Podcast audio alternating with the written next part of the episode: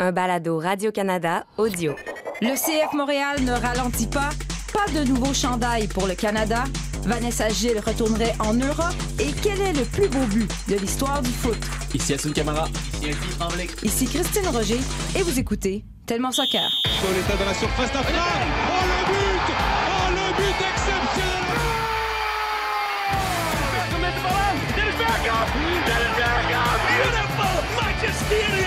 Barcelona! When the seagull follows the trawler. It's Shabalala! Goal! Ancora, di tetto!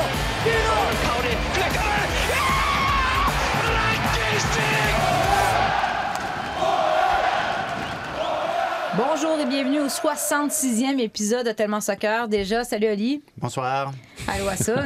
Bonjour. Donc là, Assun et Jacques-Alexis, vous êtes allés au pays d'Olivier voir sa mère, sa tante au Saguenay. Et là, il y a même des gens qui vous ont parlé de tellement soccer là-bas. Il y en a un, entre autres, ça a l'air qu'il a dit Ah, c'est toi, Jacques-Alexis, Eh oui. derrière les tables tournantes. Mais c'est un beau voyage que j'avais fait. Qu'est-ce que vous êtes allé faire là-bas? Euh, C'était l'idée d'avoir des, des conférences, euh, d'abord dans des bibliothèques où on rencontre du monde pour parler de, certains aspects et valeurs euh, qui tournent autour du monde du soccer, donc la persévérance, la confiance en soi. Et puis euh, le lendemain, on a rencontré des jeunes en fait qui, euh, voilà, qui aspirent à développer leur soccer et qui ont accueilli bah, un super lieu aussi, il faut le dire, hein, vraiment un beau complexe de soccer qui a été inauguré cette semaine. Et c'était un super moment. Bah, à passer avec eux, à jouer avec eux, à, à les écouter aussi, à leur transmettre un message là encore de persévérance et de valeur. Et puis on a, on a joué avec les Olympiques spéciaux aussi, c'était une belle, belle expérience. Et puis je tenais à, à les saluer au passage. Donc euh, vraiment une, une très, très belle expérience. Puis ton accent du Saguenay, t'as-tu appris quelques Ah. mots? euh, Est-ce que tu comprenais. Mais tu comprenais-tu mieux au Saguenay ou à, Mo- à Montréal? Euh, Au Saguenay, j'ai l'impression que c'était très clair pour moi, même si j'avais le débat avec Jacques Alexis qui, qui me parlait un petit peu des différents accents. Mais non, non, non, c'était très clair, même s'il y avait euh, voilà, des, des- des spécificités à chaque fois. Non, j'ai- j'ai j'ai vraiment apprécié le, bah, le, le tout. Les- L'accent était très clair à mes yeux aussi. J'espérais que Kassoun nous sorte euh, quelques phrases avec l'accent du Ils disent Saguenay. que c'était donc plaisant. C'est ça. Plaisant. Plaisant. Plaisant. Hey, euh, parlant de plaisant, on va faire un lien. Non, mais ça arrête plus de bien aller au CF Montréal. J'étais là mardi pour couvrir le match. Là, c'est deux victoires en une semaine.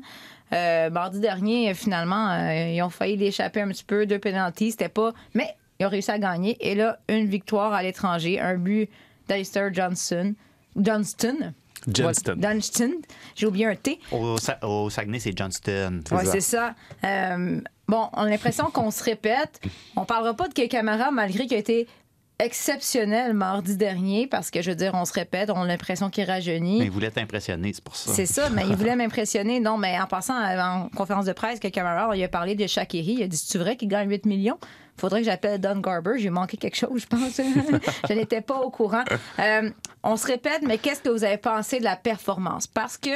On s'était questionné à savoir, euh, Wilfred Nancy, ça allait être quoi sa stratégie d'ici la fin de la saison? Puis j'en ai parlé en conférence de presse. Est-ce que il, il- il va de l'avant avec son 11 partant? Mais quel est son 11 partant? Encore faut-il le savoir. Est-ce qu'il repose certains effectifs? Le seul changement qu'il a vraiment fait, c'est d'envoyer Sébastien Breza pour les deux matchs. Un match, on, Olivier l'avait prédit, je le dis. Mais le deuxième match, Ben, pourquoi? moi, j'ai, ben, moi, j'ai, j'ai l'impression que Wilfrid écoute tellement soccer. Puis quand il t'a entendu dire, ben, je pense que c'est établi que James Pantamis est le numéro un, là, il s'est dit, Bon, m'a alterné juste pour l'écœurer. Ben là, on dirait que je ne sais plus. J'ai dit quoi? On est Wilfred Nancy, il n'aime plus James Pantemis. Êtes-vous surpris de voir Sébastien Breza pour les deux matchs? Là? J'ai envie de dire surpris, oui et non, en fait, parce que je, je comprends pas, je connais pas la logique, en fait, de Wilfried Nancy sur ces postes-là. Euh, je trouve qu'il fait beaucoup de rotation, euh, bah, qu'il instaure une certaine compétition, même si là encore, je suis même pas sûr que ce soit le bon terme, parce que Pantémé sortait d'une excellente prestation et euh, est sorti par la suite, donc je suis pas sûr que ça soit même de la, de la compétition pure. Euh, je, je sais pas, peut-être que bah, écoute, c'est inédit. Moi, j'ai pas eu affaire en fait à ce type de rotation au niveau des gardiens. Euh, j'ai jamais eu en fait un gardien derrière moi qui changeait tous les tous les deux trois matchs. Et puis, euh, ce qui me ce qui me questionne le plus, c'est euh, vraiment euh, bah, que c'est pas le terrain qui dicte en fait le choix de Wilfried Nancy. Parce que si on se fie à ce qui se passe concrètement, comme je l'ai dit, c'est, bah, j'aurais mis plus Pantémis, mais là, on a comme l'impression que c'est un penchant en fait plus humain, peut-être, Ouais. où il veut mettre euh, Breza en avant. Ça a fonctionné parce qu'il n'a pas pris de but en même temps, il a gagné. Euh, je veux dire, à la fin, euh, tu peux pas critiquer non plus. donc, euh, c'est ça. Mais on comprend pas le le. problème. Tu sais, le premier match, deux matchs en quatre jours. Tu sais, je veux dire, Oli, oui, tu l'as prédit, mais c'était quand même logique. On s'y attendait. Mais là, après, Je l'avais prédit. quatre matchs plus tard, quatre jours plus tard, tu lui redonnes un autre match. Là, je la Ouais. comprends pas. Je me dis comme, est-ce que c'est quelque chose de personnel par rapport à Pantémis? Parce que clairement, il y a encore des lacunes, il les sait. Mais clairement, mettons, à l'extérieur, la balle au pied, Pantémis, moi, j'ai l'impression, est encore supérieur à Breza. Ouais, ça donne l'impression que peut-être que le choix s'articule aussi peut-être sur quelque chose que Wilfrid ou peut-être euh, l'entraîneur des gardiens voit dans le jeu de l'adversaire aussi, qu'il y a dans certaines situations, tel gardien va peut-être plus réagir par, mieux réagir par rapport à qu'est-ce que l'adversaire présente aussi. Euh, je porte pas un regard assez pointu sur l'adversaire pour dire oui, OK, c'est ça qu'il faut faire non plus. Mais c'est ça. honnêtement, je, je suis un peu, euh, je suis un peu subjugué par, euh, par, par ce qui est en train de se passer. J'ai pas l'impression qu'on a vu une alternance à ce moment-ci de la saison à Montréal. Bon, il y a eu, euh, il y a eu évidemment la, la- la- la saison où justement James Pantemis a perdu son poste euh, à Breza. Mais sinon, il y a peut-être quand on essayait d'établir Evan Bush comme numéro un, puis on y avait donné 4, 5, 6 matchs à la fin d'une saison il y a plusieurs années, euh, ça me laisse un peu pantois, mais regarde, les résultats sont là. Fait que, euh, Ouais. Au moment où les, du moment où les résultats sont là, il n'y a pas vraiment de raison de, de- de- de s'en faire outre mesure. Cela dit, puis, puis je pense que c'est le plus important dans, dans tout ça, euh, il y a la, entre guillemets, vraie saison qui s'en vient. Euh, L'alternance en éliminatoire, ça, j'y crois pas mal moins. Même si, même si ça fait. Il y a un, il y a un parfum d'éliminatoire dans l'air, en ce moment déjà. Ouais. Malgré ça, ah, j'ose espérer qu'on va établir quelque chose de, de- de constant d'ici la, fin- d'ici la fin de la saison pour arriver en éliminatoire en sachant sur quel pied danser. Bah, il- D'autant plus, enfin, sa rotation, ça devient une marque de fabrique. Dans le C'est 11, vrai. enfin, dans le 10, dans le 10 partant, j'ai envie de dire, euh, il inclut les gardiens là-dedans. Peut-être que ça peut être justement une, une stratégie qu'il veut avoir aussi avec les gardiens. Je sais pas, c'est pas quelque chose pour laquelle on a l'habitude de voir en tant qu'observateur du, du football. Et c'est ça, c'est attention en fait à ce que ça soit pas, euh, euh, je veux dire, on arrive, comme l'a dit Olivier, euh, aux, aux vraies choses, là, aux séries ouais. éliminatoires. Et puis, faut vraiment pas que cet aspect-là soit ressorti en excuse en disant que, bah, ou en critique euh, envers, euh, envers lui, pour lui dire qu'il n'a pas établi un choix clair et juste et qui, euh, qui a handicapé un petit peu l'équipe. Donc, j'attends de voir, mais c'est vrai que c'est surprenant de, de voir des gardiens changer de, de la sorte. Sais, la semaine passée, à Sun, tu avais parlé justement du fait qu'on sait pas trop c'est quoi le 11 partant de Wilfrid Nancy. Et moi, s'il y a quelque chose qui me saute aux yeux dans l'identité de cette équipe-là, c'est justement la profondeur. C'est incroyable comment on a des marqueurs différents. À chaque match, on a parlé de Broguillard, le K- Camara, puis après ça, tu as eu Conné qui, qui était impliqué. Et là, Johnston. Waterman en a marqué aussi. C'est incroyable. Tu ça le vient sais. de partout, ouais, Tu sais, ça repose, ça repose, ça repose plus uniquement sur un Piatti, mettons, comme à une certaine époque. Ouais. Ça, ça change beaucoup parce que là, si tu as des blessés, ça pourrait arriver. Au moins, ils sont en pause présentement. Mais c'est fou comment euh, il y a toujours un joueur différent qui nous surprend match après match. Ben, c'est le reflet, je pense, du changement d'identité sur le terrain de l'équipe aussi. Quand tu une équipe qui est davantage portée sur justement être très, très, très efficace dans les transitions, comme à l'époque de Piatti, de par sa nature, de, la nature de ces phases de jeu-là, il y a des individualités qui vont se mettre en valeur, une en particulier ou deux. Euh, C'était comme à l'époque du, Real Madrid de Ronaldo. Ben, les contre-attaques du Real Madrid, ça, ça passait par ce gars-là. De la même manière que, encore une fois, je suis pas en train de dire que l'impact de cette époque-là était le Real Madrid, mais c'était les contre-attaques avec Nacho Piatti. Là, tu veux vraiment mettre ton empreinte sur le jeu, tu veux faire le jeu. Par définition, il faut que ça vienne d'un peu partout. Et tout le monde embrasse ce projet-là aussi, parce que tout le monde peut y, peut y prendre du plaisir aussi, tu sais. Euh, Lester Johnson, là, il a dû passer euh, les 48 dernières heures crime. C'est un, c'est un- piston droit Ouais, qui, ouais. qui va marquer des buts, qui a, qui- qui- qui a la possibilité justement de, de prendre des initiatives, d'aller dans le tiers offensif, d'aller ils ont le droit de jouer aussi. Quand tu réussis euh, dans cette position-là, les marquer un but, il me semble que Ouais, c'est gratifiant. c'est encore mieux. C'est gratifiant. Et puis, c'est ton rôle aussi, hein, justement, de, de comprendre, euh, de comprendre ce que tu as à faire en te projetant offensivement, même si tu veux garder certaines, certaines sécurités. Puis, tu as Broguillard derrière. Quand lui joue, c'est la même chose en ce Mhm. moment, en tout cas, où il répond euh, présent dans l'adversité parce qu'il aurait pu couler mentalement et se dire qu'il ne se sentait pas concerné par le projet.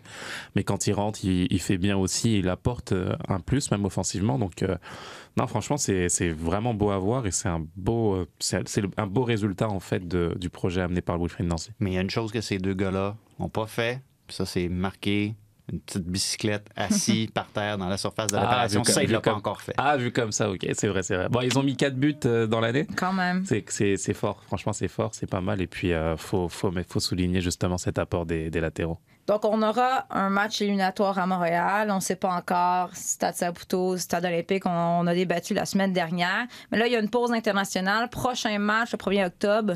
Et Wilfried Nancy accueille positivement, évidemment, cette euh, pause-là. Je pense qu'il mérite euh, véritablement euh, du repos. Il y en a déjà qui ont commencé à essayer de gratter des jours en plus. Donc, il va falloir que je fasse attention. Mais non, il, il mérite, il mérite de prendre du repos parce que les six matchs en 21 jours, c'était pas facile. Et euh, les gars ont, ont- ont relevé le challenge et euh, bravo à eux. Et euh, tant mieux pour nous. Donc, une pause bien méritée. Parlant du CF Montréal, cinq joueurs ont été rappelés par John Erdman pour le camp préparatoire à la Coupe du Monde. Ismaël Koné, Piet Waterman, Johnston et Miller. C'est évidemment euh, l'équipe dans la MLS qui a le plus de joueurs en sélection canadienne. Ben, L'équipe tout court. Oui, c'est ça. Mais là, finalement, je veux dire, il y en a qui c'est pas surprenant. Joel Waterman, on, l'attendait. Il a déjà été sélectionné, mais il était resté sur le banc. Là, finalement, il s'en vient dans les plans de, John Erdman. Qu'est-ce que vous pensez justement de la sélection des joueurs choisis par euh, Erdman pour euh, ces matchs-là? Ben écoute, Joel Waterman, je pense que ça. J'allais dire ça s'imposait, mais en même temps, j'avais encore une, une- une part de doute dans mon Il y a esprit. tellement de compétition en même temps. là. Il y, a, il y a beaucoup de compétition. Bon, il y a, il y a une blessure aussi à, à, Henry. Mais à ce stade-ci, puis on, on en parlait par rapport à l'équipe féminine aussi il n'y a pas longtemps, euh, à certains moments dans un cycle de qualification ou de, pour un tournoi, peu importe, à quel moment est-ce que c'est judicieux d'apporter des, des nouveaux visages et tout ça? C'est ce que Beth Priestman a fait récemment euh, pour les matchs en Australie. Là, il y a, là on est, c'est, la, c'est la dernière fenêtre internationale avant le tournoi. Euh, je pense que tu amènes des nouveaux visages un peu par nécessité aussi. Euh, mais compte tenu du fait que, justement, Joel Waterman connaît ces gars-là, c'est pas la première fois. Tu n'amènes pas un nouveau tout frais qui, qui- qui débarque comme ça, comme un- une biche sur l'autoroute. Il, va- il va sa- il- il va savoir un peu dans quoi il s'embarque et, Ouais. et, et surtout, qu'est-ce qu'est-ce que tu as à perdre ultimement? Ce gars-là va arriver avec le couteau entre les dents. Dernière occasion de prouver qu'il peut aller à une Coupe du Monde, lui qui. Je veux dire, il jouait dans son jardin là, il y a 4-5 ans. Puis maintenant, il y a une possibilité d'aller au Qatar au plus grand tournoi du monde. C'est pleinement mérité.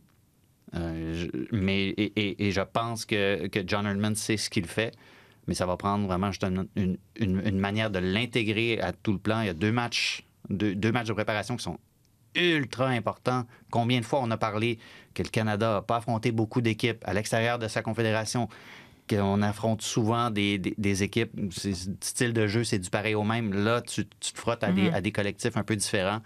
Il faudra s'assurer de faire ça de la, de la bonne manière, mais je pense que tout le monde arrive là avec la- les meilleures des intentions. Mais pour le CF Montréal, c'est une très belle réussite. Là. Olivier Renard, présentement, il est fier de, Ils se frottent les mains. il se frotte les mains, il est fi- il est fier de ses choix-là. Tu un Ismaël Koné, bon, c'est sûr. Parce que ce qui est drôle, c'est qu'on il a parlé en conférence de presse, on lui a posé la question. Clairement, il y avait eu quelques appels avec John Erdman parce qu'il était beaucoup trop souriant quand tu lui parlais. Puis, tu vas-tu être sélectionné? Je pense qu'il savait. Mais quelle belle réussite pour, pour le, le 11 montréalais. Cinq joueurs, je veux dire, c'est exceptionnel. Ouais. Euh, je me souviens de l'époque où, euh, où il y avait pas mal de discussions à ce propos. Euh, on décriait le fait que le côté francophone ne soit pas assez représenté en équipe nationale, qu'il y avait tous ces aspects-là. Et puis aujourd'hui, tu prouves que bah, par le sportif, tu arrives à, à mettre en lumière un club au, au plus haut. Je veux dire, cinq joueurs, c'est c'est vraiment beau. là. Donc euh, c'est une réussite collective. Euh, c'est une réussite aussi de la politique sportive menée par Olivier Renard, Ouais. il faut le dire, parce que l'ambition c'était de mettre en avant euh, bah, des jeunes joueurs à fort potentiel. Puis aujourd'hui, tu arrives à, les hisser au, au plus haut niveau international, donc ça c'est juste extraordinaire. Et euh, pour revenir à Waterman aussi, je pense vraiment qu'il a une, une grosse, grosse carte à jouer, même dans le 11 partant, vraiment. Pas seulement en tant que. Mhm. Ah ouais? que- ouais. Parce que au vu des performances qu'il fait, au vu de, de ce qu'il dégage, de la confiance qu'il dégage aussi, au vu des automatismes qu'il peut avoir aussi avec ses coéquipiers, euh, que ce soit Johnson euh, ou d'autres. euh, semaine après semaine avec Miller aussi, je trouve que ça peut être quelque chose de très intéressant pour l'entraîneur d'avoir ce, ce, ce, registre-là.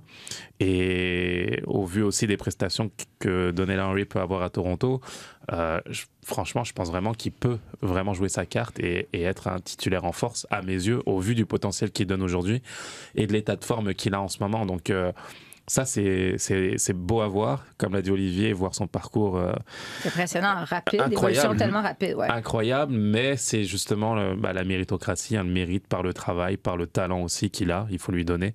Et ce qu'il fait, c'est juste remarquable en, en défense centrale. Donc, euh, j'ai envie de voir ce que ça va donner en Coupe du Monde. Puis c'est cinq, cinq gars du CF Montréal qui vont être, euh, jusqu'à preuve du contraire, bien, bien impliqués dans les séries éliminatoires aussi. C'est pas le cas des gars de Toronto. Exactement. Euh, Vancouver aussi, c'est compliqué. Euh, puis c'est justement avec Johnston, avec Miller, Waterman qui évoluent dans le même secteur. Tu parlais des automatismes. Justement, ça peut donner des idées à, à John Herdman qui a parlé, qui qui a pas seulement parlé du, du fait que bon, euh, j'ai des bons joueurs et tout ça. Il disait carrément, ouais, moi j'aime ça regarder le CF Montréal. C'est beau de voir qu'est-ce qu'ils font. Ouais. Fait qu'il y a peut-être des idées qui vont piocher ça et là pour euh, mettre des trucs en place. OK, je veux pas lancer une controverse, puis je veux pas m'attarder sur les gardiens Ben de but, mais j'ai une question, puis là, les amis du CF Montréal, tapez-moi pas sur les doigts, c'est pas mon opinion, c'est un questionnement que plusieurs personnes m'ont amené. Est-ce que vous pensez que Wilfred Nancy a coûté le poste à James Pantemis avec l'équipe nationale? Comprenez ce que je veux dire? C'est que, hein, ou, de toute façon, il y a tellement d'autres gardiens canadiens présentement, en commençant par un certain Maxime Crépeau, qui, qui sont juste exceptionnels. Donc, est-ce que c'est d'autres gardiens canadiens qui ont été tellement bons qui finalement sont venus devancer James, Pantemis dans la hiérarchie, mais pendant un certain moment, il était dans les plans, il était troisième, il était appelé Ouais. au camp. Oui, mais là, ça fait, ça fait un moment que le troisième, c'est Sinclair aussi. Là. Mhm. C'est Dane Sinclair. Euh, ben, gars, à, ce stade-ci du cheminement de l'équipe, euh, je sais pas à quel point c'est judicieux de, de changer ça non J'ai semé une, euh, une graine. On n'a pas de réponse, mais ça reste que. T'es une polémiste, toi. Non, ça mais ça passe. reste qu'avec ce système d'alternance-là, évidemment, James Pantemis a eu moins de visibilité. Voilà. Non, mais par la force des choses, oui, forcément. Je veux dire, des choix, euh, euh, les choix faits par l'entraîneur ont une incidence forcément par la suite. Donc, euh, euh, par la force des choses, c'est normal que, que, que ça ait une incidence en équipe nationale. Mais je pense pas qu'il faille corréler directement en fait les choix de Wilfried Nancy avec ceux de l'équipe de France. Je pense que Wilfried se projette sur son projet à lui, sur ce qu'il veut. As-tu l'équipe de France? Possible. Possible. Un beau lapsus. non, mais son, son, son projet à lui, il se concentre sur son projet à lui, justement, sur, euh, sur l'équipe qu'il veut mettre en place, sur avoir le maximum de performance. Et t'en as qui vont tirer leur épingle du jeu, comme d'autres vont être pénalisés malheureusement. On peut avoir ce regard-là pour Zachary Bourguillard aussi, qui aurait pu aspirer à, à l'équipe nationale par la suite. Mais, mais la réalité, c'est que c'est le terrain et c'est les performances de chacun qui dictent euh, leur, leur, leur avenir aussi. Donc, euh, donc, euh, je pense pas qu'il faille mettre une corrélation directe, en tout cas, entre, euh, Donc, ceux. Ouais, c'est ça. entre les deux. Donc, ceux qui m'ont écrit ça sur les réseaux sociaux, soyez donc positifs. Cinq joueurs du CF Montréal, c'est déjà exceptionnel. Ouais. Et regardez un match de Minnesota United une fois de temps en temps pour regarder jouer Dane Sinclair. Voilà. Non, mais là, euh, John Erdman a quand même, il est très réaliste. Il a parlé de, de- Il a comparé son équipe, sa sélection, avec d'autres sélections. On l'écoute. you can look at the realities of there aren't many teams with the the profiles of our players that break out of a group stage in history.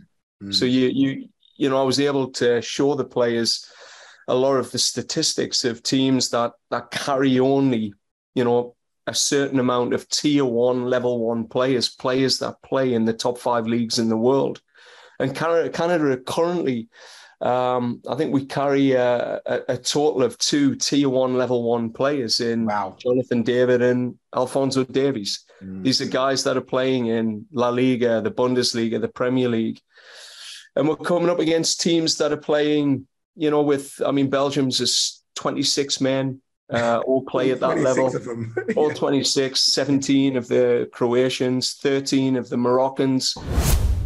Donc, John Herdman, il a souvent parlé de l'importance pour lui de voir ses joueurs jouer dans le, premier tiers, les cinq meilleures ligues au monde. Lui dit présentement, il y en a deux. J'entends David Alfonso Davies, puis il est très réaliste. Il en a parlé aux joueurs. Soyons réalistes. Des équipes avec notre profil, c'est assez rare qu'ils réussissent à franchir la phase de groupe. Et là, il parle de la Belgique, que les, ben, les 26 joueurs sont dans les meilleures ligues, les, Croates, même chose. Euh, donc, il est réaliste. Ça veut pas dire qu'il n'y croit pas. Mais c'est vrai. Est-ce que vous pensez que ça peut avoir une, une, incidence pour la suite des choses, le fait justement qu'il y ait si peu de joueurs dans la sélection canadienne qui jouent euh, dans la Bundesliga ou en, en, Espagne, en France? Oui, forcément. Euh, je pense que de façon réalistique, il faut voir hein, le, le pédigré et la qualité des joueurs est, est, est vraiment. Euh, on est à un autre niveau euh, dans ces sélections-là. Mais en même temps, le rôle d'un sélectionneur, c'est aussi euh, un rôle de communication. Et je le trouve excellent, en fait, dans Ah, la communication dans la communication qu'il a à l'approche de cette Coupe du Monde-là, euh, d'enlever beaucoup de pression à travers ces mots-là euh, sur les joueurs d'abord et euh, sur certaines attentes de l'extérieur où on peut mettre une pression négative en se disant que on veut absolument comparer nos joueurs au pédigré de, la Belgique de la Croatie ou du Maroc et d'arriver avec le, voilà, le maximum finalement de, de fraîcheur et de ne de, de pas se poser de questions et d'arriver à créer, des, à créer une surprise parce que, euh, bien entendu, il le dit de cette façon, mais je peux vous dire que le discours dans le vestiaire va être tout autre. Non, parce que pour être juste, après ça, il parle quand même de, mettons, la Corée, qui s'est déjà retrouvée en demi-finale. Il parle de pays qui ont réussi quand même à travers les années Mm. à causer la surprise. Donc, c'est un équilibre entre, soyons réalistes, là. Je veux Mais- dire, c'est ça. on est, ben, j'allais dire, là, on n'est pas la France, mais je sais pas si c'est le meilleur exemple. Non, mais dans le Oui. sens où... Avec son petit regard. Mais en même temps, il y en a des. Tu sais, je veux dire, la Grèce a déjà gagné l'euro, donc euh, Mm. voilà. Hein, Bon, on veut-tu vraiment devenir la Grèce? En même temps? C'était plate en tabarouette. Kick ce and tournoi-là. run, kick and run. Merci Oli, c'était- horrible. Non, mais c'est ça. Non, mais des surprises, il y en a eu à travers les années. Oui, oui, et, et, et ces surprises-là mettent justement mettent en vedette les, les individualités qui peuvent ressortir de ces, de ces groupes-là. Puis à ce moment-là, il peut y avoir des, des clubs de top 5 Ouais. ligues du monde qui s'intéressent à ces joueurs-là. Et, et- et- et je pense que John Herdman ne se fait pas d'illusions aussi. Euh, il parle de ça en sachant très bien que dans son groupe, il y en a plusieurs qui ont le potentiel d'accéder éventuellement à ces ligues-là et que c'est probablement juste une question de temps. Mhm. Asun parle de stratégie de communication, tout ça. Ils sont dans le rôle de négliger et ils sont très bien là-dedans. Pourquoi pas en rajouter une petite couche, essayer de, de- de- essayer de- d'endormir la Belgique un peu, endormir la Croatie.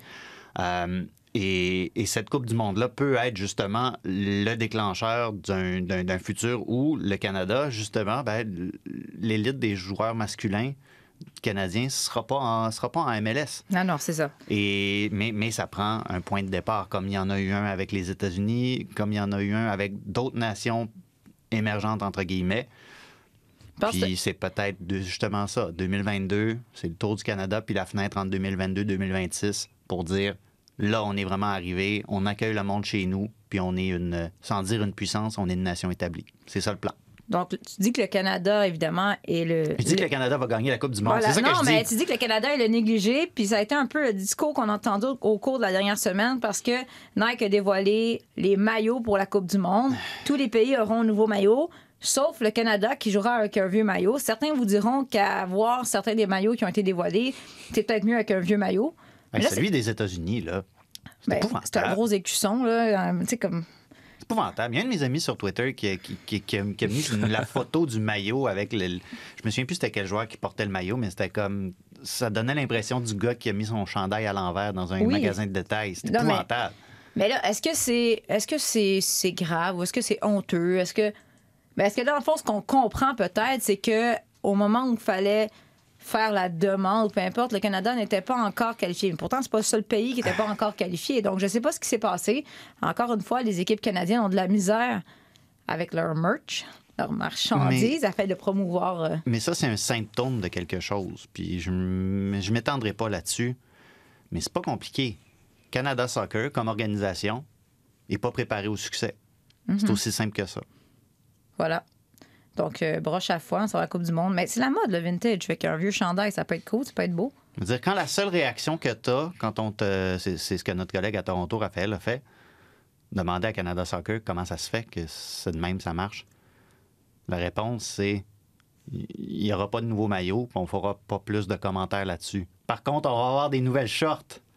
Fait que là, t'as un match en plus que ça, ça matche même pas ensemble. T'as une nouvelle shirt, t'as un vieux chandail. C'est ça. Ben, C'est- fallait- malheureux, puis on casse tout le temps du sucre sur, sur Canada Soccer, puis ça devient redondant, puis il y a forcément des, des- des personnes dans cette organisation-là qui, qui, qui, qui ont- qui viennent de la bonne place, qui mettent du cœur à l'ouvrage, mais comme organisation, ils sont pas prêts à avoir du succès. Ben, regarde, si des gens avaient acheté un maillot en 86, gardez-le. C'est pas passé de date, vous allez être d'actualité, vous avez juste à mettre du tape, mais mettre le nom de Davies derrière et le tour est joué. Les gars, on s'en va en Europe parler un peu du négatif, malheureusement. Encore une histoire de racisme. I think there's no place at all for racism on a football field, in society. I must commend my players for keeping their calm. I must commend the referee for uh, a really, really, really difficult situation. Uh, he, he followed the protocol set out by the MLS. Uh, and I must give massive, massive uh, respect to Wayne Rooney for dealing dealing with it in the way that he did. I think I think I've always known him as a class act. I think today he went up in my estimations more than he's ever done, more than any goal that he's ever scored. Donc, on allait parler de Real Madrid Atlético. Puis par le temps que, j'arrive ici, finalement, il y en avait une autre histoire en MLS parce que j'avais pas vu ça passer hier soir. Mais là, parlons de Vinicius. Donc, il y avait le duel en fin de semaine entre le Real Madrid et l'Atlético. Et on a pu voir, entendre, pas un, pas cinq, pas dix, des milliers de fans de l'Atlético faire des chants racistes qui euh, visaient Vinicius. Ils le traitaient de singe, rien de moins. Puis là, Vinicius, il est reconnu, il danse, hein, il, il célèbre ses buts. Puis là, finalement, euh, du côté espagnol, euh, il y a un animateur de télé qui t'allait dire hey, euh, qu'il arrête de danser, euh, qu'il arrête de, de faire le singe. C'est pas qu'un analyste, Ouais, si on peut ça. même lui donner ce, ce titre-là, c'est carrément, je pense, le président de l'Association des agents en Espagne. Mhm. Ouais. Tabarouette. Mais là, je veux dire, je peux pas croire. Quand tu vois, là, on, on va même pas le mettre, le chant, parce qu'on n'a pas envie de donner de visibilité à ça. Mais c'est épouvantable de voir encore des milliers de personnes scander des chants comme ça.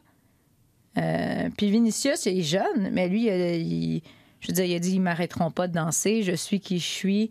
Et danser, ben, ça fait partie de nos mœurs. Et c'est beau de célébrer et de danser. Pourquoi j'arrêterais? Il a, ré- il a réagi de manière extrêmement euh, digne, responsable et professionnelle. Euh, mais ce qui est malheureux, c'est que.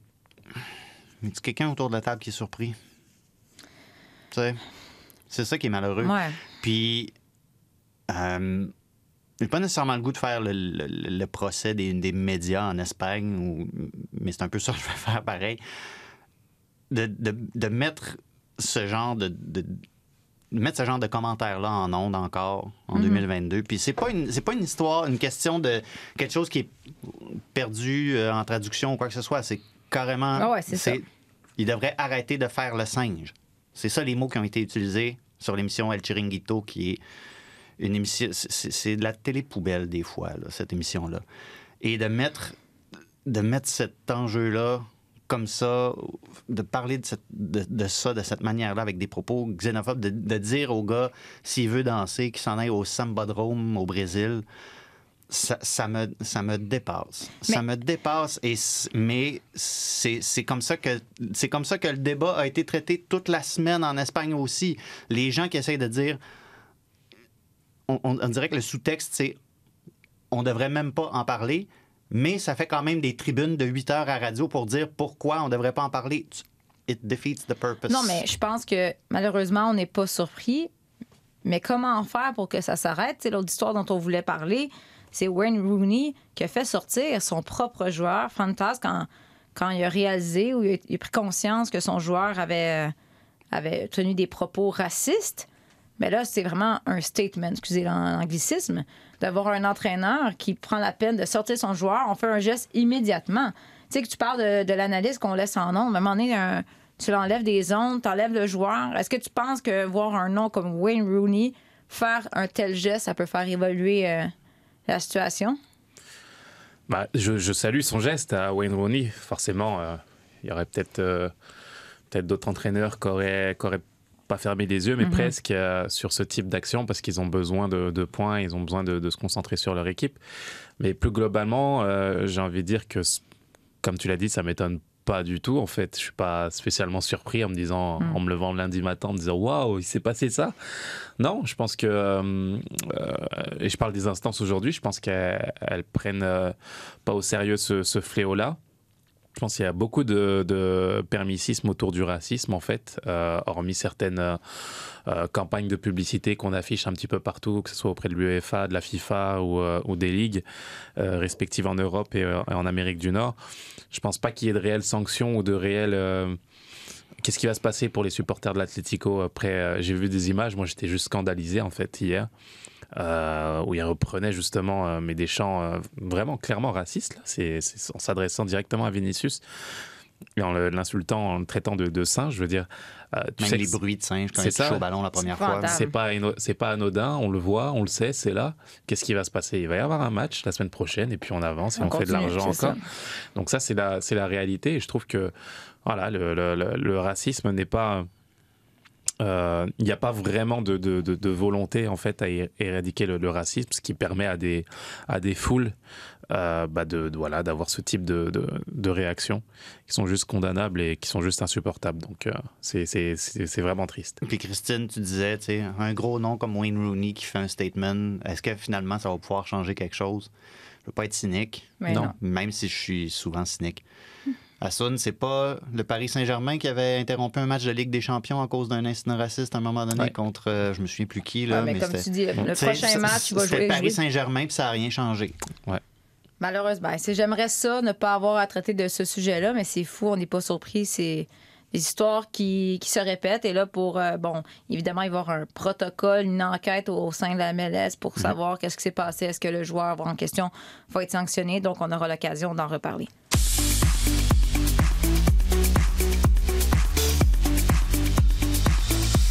Va parler un peu de soccer féminin, une autre de, nos internationales féminines, Vanessa Gilles, qui avait fait le choix de quitter Bordeaux et de s'en aller avec Angel City FC. Ça fonctionnait très bien. Récemment, elle est blessée. Et là, il y a des rumeurs qui l'envoient à l'Olympique lyonnais. Elle a été aperçue à l'aéroport en France, à Paris. Euh, là, il y en a qui sont surpris. Est-ce que ce serait juste un transfert pendant la saison morte, comme on dit, en NWSL? Mais elle, elle s'est jamais cachée à Lille pour dire qu'elle voulait éventuellement euh, retourner en Europe. Euh, puis là, il y a des blessés à l'OL. Est-ce que cette opportunité-là, elle s'est présentée plus rapidement? On sait aussi, elle a souvent parlé de la Ligue des champions, à quel point c'était quelque chose d'important pour elle. Est-ce que tu étais surpris de... Ben là, on n'a pas la confirmation, mais Non. on a l'impression que ça s'en vient euh, très rapidement. C'est l'impression que ça donne, aperçu à l'aéroport en France. Euh, c'est même à, à se demander euh, la nature exacte de, de, la blessure, sans vouloir euh, mettre de l'huile sur le feu. Mais bon, ça, ça, tombe à un bien drôle, euh, bien drôle de moment qu'elle soit blessée au moment où est-ce qu'elle peut aller négocier un nouveau, euh, une, une nouvelle aventure. Mais c'est un peu, j'ai l'impression, par nécessité aussi qu'elle avait, qu'elle avait quitté la France. Ça allait pas bien à son précédent club, puis ça a été, dire, ça a été une, une- hémorragie là-bas quand, euh, un peu à la même époque, il y a beaucoup, beaucoup de joueuses qui sont, qui sont parties, sans dire exactement en même temps. Il y en a au moins deux qui sont partis en même temps, en plus de Vanessa.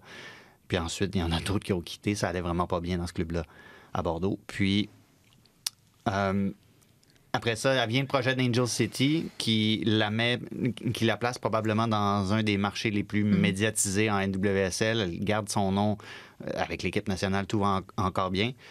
Mais comme tu l'as dit, c'est jamais caché que ça reste, une, ça reste une ambition de continuer à jouer en Europe. Puis après, après son, son- son précédent séjour en D1, elle- elle- elle- je pense qu'elle avait la qualité quand même pour faire le saut dans une des, dans une des grandes, euh, des grandes équipes, que ce soit un, un PSG ou un, un Olympique lyonnais, même peut-être en attendant six mois de plus, peut-être même que la, la WSL en, en- en Angleterre, ça se serait présenté aussi, comme ça a été le cas pour, pour Kadesha Buchanan. De plus en plus de ligues s'établissent comme des destinations alléchantes pour des joueuses. Ça, c'est Ben- tout à leur avantage. Euh, puis il va falloir apprendre à vivre avec ça en WSL aussi, qu'à des moments cruciaux de la saison comme ça, qu'il peut y avoir des, Mais il peut y avoir des joueuses qui, qui Ouais, veulent s'en aller. C'est là- ça que je trouve tri- tricky un peu. là. Présentement, Angels CFC font pas les séries, mais sont à 4 points. Il reste 3 matchs. Ça va être difficile, mais ils sont pas exclus totalement. Tu parles de cette blessure à la hanche qui l'a empêché de participer aux matchs euh, amicaux, entre autres, euh, avec le Canada. Euh, il me semble que Beth Priestman a déjà parlé de. Moi, c'est ça, j'aime pas ça. Elle parlait d'une blessure chronique. Tu sais, c'est le genre d'affaire qu'elle aura toujours mal, puis à un moment donné, il va falloir qu'elle se fasse euh, opérer. Mais tu sais, c'est une question de timing aussi. Mbok s'est blessé avec l'Olympique lyonnais, grave blessure à un genou. Donc là, il y a quelque chose. euh, Tu sais, puis Buchanan est parti. Donc là, il y a une ouverture euh, à Lyon. Puis à un moment donné, parce que les, les gens disent, ben voyons, c'est pas, c'est, plate pour, euh, pour euh, Angel City FC, mais à un moment donné, il faut penser à soi. Puis elle, elle, s'est jamais cachée qu'elle allait prendre la meilleure opportunité, la meilleure occasion possible pour sa carrière à elle. Puis en même temps, on peut pas lui en vouloir. C'est ça, c'est aussi les ambitions individuelles dans, dans un parcours. Je pense qu'il y a, y a des opportunités qui peuvent se présenter à, à soi et l'Olympique lyonnais, franchement, c'est quand même une belle, une belle vitrine. Donc, euh, euh, je pense que ce serait un, un, move euh, très bon pour elle. Je pense que Lyon est une institution qui donne envie de, de- voilà, de, d'être rejoint parce que euh, c'est une équipe avec beaucoup d'ambition et qui, euh, voilà, je pense, hein, a envie de combler un- un- une blessure aussi. Donc, euh, donc euh, c'est être euh, partagé entre entre ce que tu peux faire dans une équipe où tu es établi et comment tu peux avancer individuellement sur ton parcours. Et je pense que de- des fois, le choix, euh, bah, il, faut, il faut penser à soi des fois parce que quand c'est l'inverse, je peux vous dire que les clubs, euh, lorsqu'ils ont plus besoin de vous, euh, ne se font pas prier pour vous le faire savoir. Donc euh, voilà, l'opportunité est là et on verra si ça va se faire concrètement, mais ce serait une belle opportunité pour elle. Il y a deux, deux tournois majeurs là, qui s'en viennent avec euh, Ouais. la Coupe du Monde, les Jeux Olympiques. Euh, Angel City risque de, de rater les éliminatoires aussi. Je pense pas que c'est, je pense pas que ça fasse mal au point que Beth Priestman va se dire Ouais, Vanessa Gilles, je suis plus sûr qu'elle ait vraiment Non, le niveau si son club rate les playoffs. Mais si une grande écurie européenne t'appelle à ce moment-ci, C'est dur de avec, dire non. c'est ça, avec, avec le, le haut niveau qui s'en vient pour l'équipe nationale aussi, si tu as l'occasion d'aller te frotter à ça, Faut, pas? faut pas oublier dans le cas de Vanessa Gilles, parce que tu parlais de l'Angleterre, mais il y a aussi le fait que Vanessa Gilles a un passeport français. Donc, elle compte pas comme une joueuse internationale. Elle prend pas un. Extra-communautaire, un- un- ouais. Extra-communautaire, voilà, c'est comme ça, vous dites ça dans. dans dans le journal Le Progrès, c'est comme ça, ils ont dit ça. Oh, ça, comme ça, vous dites ça en France. Donc, on ça. va suivre. Ça n'a pas été encore annoncé, mais on a l'impression que c'est une question de temps, une question de jour. Oli, on a parlé à tes fans sur Twitter, encore une fois. Évidemment, on ne pourra pas vous les montrer, c'est un balado, mais on a demandé aux gens euh, quel était le plus beau but de l'histoire du foot? Personnellement, je me dis, c'est dur de en choisir un. J'ai de la misère à choisir un. Moi, j'aurais pu vous parler de tous ces beaux coups francs de David Beckham à l'époque de Manchester United. Mais moi, je me suis dit, je j'ai pas vu en direct ce but-là, mais s'il y a un but qui a fait partie de, de mon adolescence, là, quand je jouais vraiment tout le temps, puis que j'ai regardé ce but-là sur. YouTube. Non, non, c'est Maradona. Beau Ah.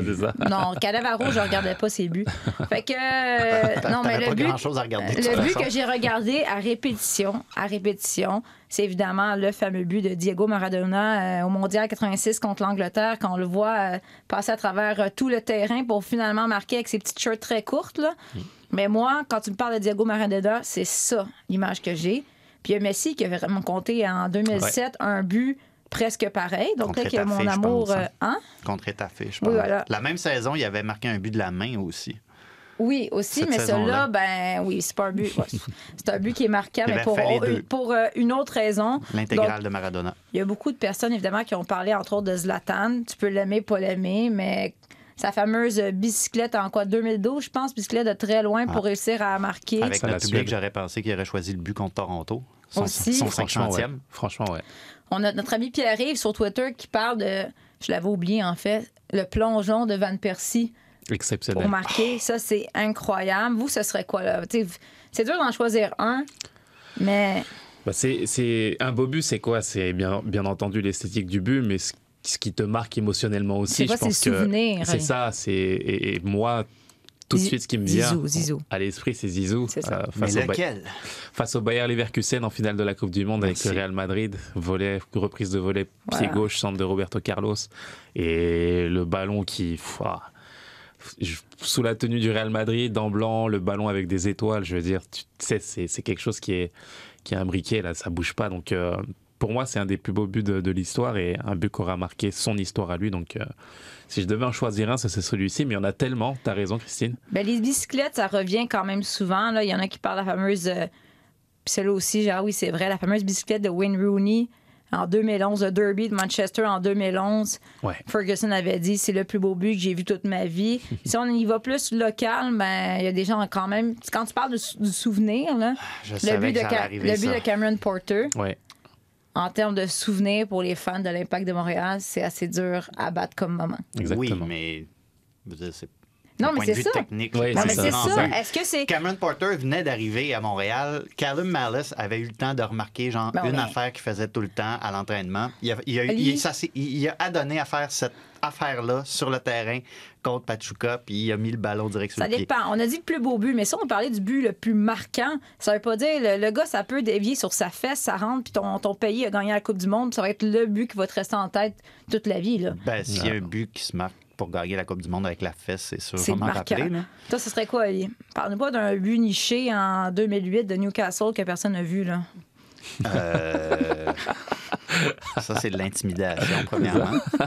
Journalistique. Euh, ben, pour moi, la, la, vo- la- la volée, la volée de Zizou, ça, c'est- c'est c'est- c'est forcément quelque chose. Euh, tu parlais de coup franc tantôt. Le plus beau, le plus beau coup franc que j'ai vu. De... Non, non, que j'ai vu de mes yeux. Ah, que que j'étais- là. Euh, C'était en 2008, euh, dernier match de la saison du Real Madrid contre Levante. Schneider met un coup franc exceptionnel en pleine lucarne. Euh, le Real Madrid avait gagné 5 à 2. C'était un match de gala. Je veux dire, il avait déjà. euh, déjà assuré le titre, puis Levante allait être relégué, puis Levante était même pas sûr de jouer le match parce qu'il y avait une controverse avec leur salaire. Fait que ça donne un peu l'idée de l'intensité à laquelle Ouais. le match a été joué, mais Schneider met ce coup franc-là direct devant moi, puis c'était exceptionnel. Puis Plus beau que Roberto Carlos avec le Brésil face à la ça. France? oui, mais j'étais pas En là. 97. J'étais pas là, tu comprends? toi, on tu parles là. celui que tu as vu à tes Là, yeux je parle de ça. Parce que ça, ce, ce, ce coup franc oui, qui, qui contourne le mur, c'est Ben oui, c'est incroyable. c'est exceptionnel. iconique. Et puis je me souviens de la tête de Fabien Barthez en fait en regardant ce ballon sortir, pensant voir ce ballon sortir, puis revenir par la suite. C'est- juste fabuleux aussi. Donc euh, C'est revenu souvent, j'avoue, ce, ce but-là. Entre Puis- autres, Mathieu Streliski, le frère de, Notre ami Léa. de Léa, Alexandra aussi. Lui a parlé de tout ça, puis il a parlé aussi du but en or de Trezeguet à la finale de Coupe d'Europe en exceptionnel aussi. 2000. un geste technique fabuleux, je veux dire à ce moment-là précis, de le faire à ce moment-là et de cette façon. Le, le geste est technique du pied gauche est extraordinaire aussi. Voir la balle partir en pleine lucarne. Ah non, c'est C'est là qu'on a découvert que ses pectoraux C'est étaient bon. étrangement mous. Hein? Ouais. Même la célébration, il enlève son maillot, puis c'est comme ses c'est pectoraux, vrai, ça. c'est vrai, c'est vrai. Voyons. C'était c'était vraiment un flasque. C'était étrange. Voyons, body shaming, ça va? Non, mais de- de- je veux dire, je, m'attends- je me serais attendu à autre chose de sa part. Mais regarde, c'est- c'est- moi, c'est. Tu parles, de, tu parles de but marquant, moi, ça m'a marqué pour ça. Ça, c'est avant ou après l'enregistrement, pas pendant. marqué? Tu sais, tantôt, on a parlé ensemble avant d'entrer en de Shakiri. tantôt. Je parlais de Shakiri. C'est- Je pense que c'est ça. En Jacques-Alexis, c'est là que ça sonne, je pense, le- la fin du balado. on- Non, on peut continuer. Il y en a- il y en a d'autres au lit. Ben, je peux Ouais, moi, vas-y. tu sais, des beaux buts, moi, je- moi j'adore un, un beau but qui a l'air d'une répétition, sur un, sur un coup franc, mettons. Préparé, ouais. Le Real Salt Lake contre Columbus, je me souviens plus en quelle année, mais si vous cherchez sur Google, genre Real Salt Lake, set play, quelque chose comme ça, coup franc, peu importe, c'est toujours le même qui ressort et c'est une chorégraphie là, réalisée au millimètre près. C'est de toute beauté. Je pense que c'est un des plus beaux buts que j'ai vus en MLS. J'étais pas là, Christine, non. Non, mais surtout c'est, que- mais c'est, non, mais toi, tu sais, tu un, beau, un beau coup franc bien travaillé, là, ça, j'adore Mais ça. surtout que des jeux préparés comme ça, là, tu travailles en entraînement, puis c'est quand même rare que ça fonctionne dans le match, C'est ça. cette que chorégraphie-là. quand ça C'est marche, vrai. là, Mais à, c'est le mettre en avant quand ça, quand ça réussit, je pense à Jesse Marsh aussi avec New York euh, Red Bull face à Chicago. Il y en avait quelques-uns Sur le, ça. sur le coup franc, euh, corner, pardon? Euh, marqué par Ronald Zubar à la fin, là, ça c'était c'était bien joué aussi. Une- Bon, il y en a beaucoup. Puis euh, si vous avez beaucoup de temps à perdre, euh, juste écris, les- tu vas sur YouTube, puis tu marques plus beau but. euh, et- Trezeguet, pectoraux. Et là, et là, quatre, voilà. Et là, quatre heures plus tard, tu réalises, ça fait quatre heures que tu es en train de regarder des buts, Des beaux buts. des Ouais. beaux buts. Faites, faites a- attention à votre sommeil, là, quand Vous pouvez même. en, en écrire Asun Camara, but. Il y en a eu cinq. Il y en a certains. C'est ça, tu me dis, hein? Cinq Ah, buts? sur, non, sur une saison. Sur une saison. Sur une saison. Sur une saison. Ah, ce mais qui est- es-tu réductrice, rien qu'un Mais non, c'est vrai. Mais là, il y a une couple de buts de la tête. Il me semble que j'ai 11 buts avec Certaines l'impact. bicyclettes, Ouais. Certaines bicyclettes, oui, aussi, c'est vrai. Un but victorieux à Vancouver en finale de la Coupe aussi. quand même. Ton but à Portland, c'était pas mal aussi. Un but à Portland était pas mal. Devant, aussi, le, ouais. devant la Timbers Army, là, c'était... C'est vrai. Puis la vrai. célébration était, était Ah oui, quelque j'ai bien aimé, c'est vrai. C'est la rendre aussi. Donc, euh, Allez voir ça. toujours Googlez, plaisant de marquer des buts. googlez Asun Camara.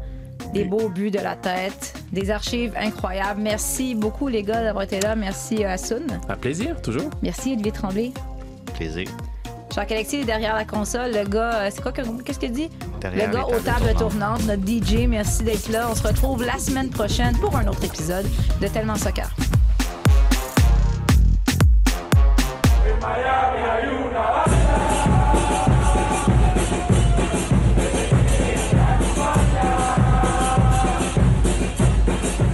Sur tous les terrains et sur tous vos appareils. Radio-Canada Sport. Écoutez les meilleurs balados sur l'application Radio-Canada Audio.